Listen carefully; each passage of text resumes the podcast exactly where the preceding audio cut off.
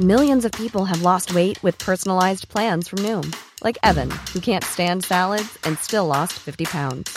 Salads, generally, for most people, are the easy button, right? For me, that wasn't an option. I never really was a salad guy. That's just not who I am. But Noom worked for me.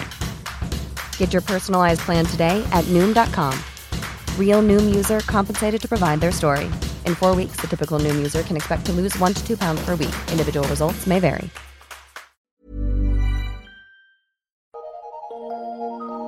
Eu sou Mário Persona e essas são as respostas que eu dei aos que me perguntaram sobre a Bíblia. Você escreveu perguntando se Jesus não saberia, então, quando ele iria voltar. E a dificuldade surgiu quando você leu a passagem Marcos 13, 26 a 32, que diz que o Senhor Jesus diz: E então verão, verão vir o Filho do Homem nas nuvens, com grande poder e glória. Mas daquele dia e hora ninguém sabe, nem os anjos que estão no céu, nem o Filho, senão o Pai. Bem, se Jesus era Deus, como ele podia dizer que não sabia o dia e a hora da sua própria vinda? Porque Deus é onipotente, onisciente onipresente. Faz sentido que nenhum homem, anjo ou profecia, seja ela profecia de, de profetas ou até profecia asteca, né, que estava em voga até um tempo atrás, faz sentido que nenhum desses tenha ideia de quando seja esse dia e hora mas se Jesus é Deus onisciente, isto é, sabedor de todas as coisas, como tal informação estaria fora do seu alcance? Vamos deixar claro uma coisa: Jesus sempre foi Deus.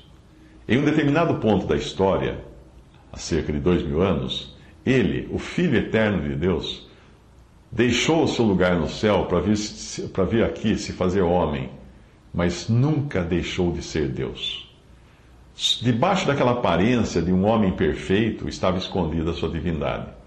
Assim como a Arca da Aliança. A Arca da Aliança era feita de madeira, que é, significa na Bíblia humanidade, porque a árvore nasce com raiz na terra, e também era coberta de ouro, que significa glória real e divina. E quando ela era transportada, ah, ela era coberta da vista humana com diferentes coberturas.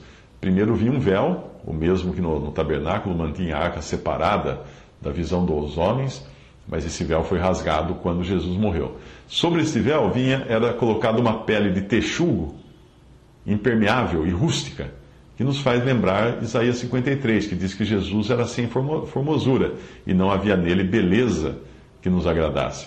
Por cima de tudo vinha um pano azul, a cor do céu, ou seja, apesar de não enxergarem o ouro glorioso da arca, todos sabiam que estava ali debaixo daquelas cobertas, assim como nós sabemos que Jesus não abriu mão da sua divindade, mesmo enquanto ele circulava no mundo, como um homem, como um servo comum. Tão comum que as pessoas não viam nele diferença nenhuma ou beleza alguma. Ainda que os homens só vissem em Jesus um ser humano comum e sem formosura, ele tinha um quê visível de sua origem celestial, nas obras que ele fazia.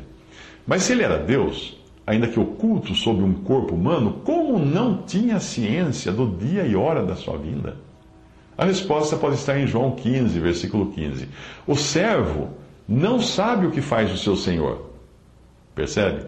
Jesus andou aqui como servo, como servo perfeito. Portanto, nesta condição e nesta posição de filho do homem, ele podia muito bem não ter tal informação. Como homem, ele tinha limitações que eram inerentes à sua humanidade. E essas limitações só eram deixadas de lado com autorização do Pai. Porque, mesmo sendo a sua vontade perfeita, ele nunca moveu uma palha que não fosse da vontade do Pai. Portanto, como Deus, ele sabia. Mas, como servo, não lhe tinha sido dado conhecer tal informação para poder passá-la para outros. Em Atos 1,7 diz: Não vos pertence saber os tempos ou as estações que o Pai estabeleceu pelo seu próprio poder. Agora compare outra vez com João 15,15. 15. Já vos não chamarei servos, porque o servo não sabe o que faz o seu senhor, mas tenho-vos chamado amigos, porque tudo quanto ouvi de meu Pai vos tenho feito conhecer. Na condição de filho, a informação do dia ou hora, ou dos tempos e estações era uma que o pai não lhe tinha confiado, pois se tivesse, ela faria parte do tudo que ele teria transmitido aos seus discípulos.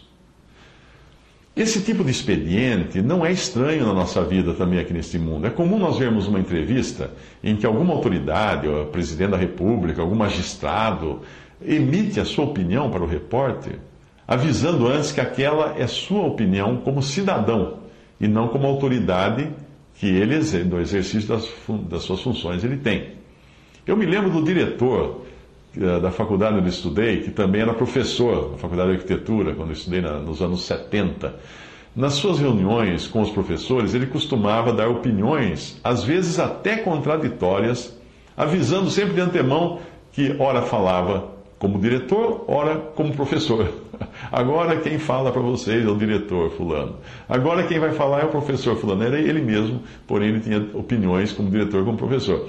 Portanto, como filho do homem, e no momento em que andava neste mundo, vivendo, vivendo no modo servo, vamos chamar assim, o conhecimento do dia da sua vinda e da hora da sua vinda estava vedado a ele.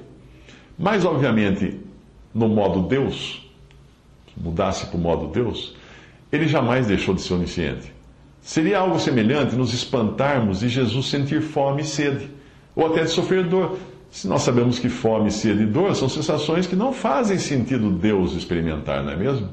Mas ele experimentava como homem.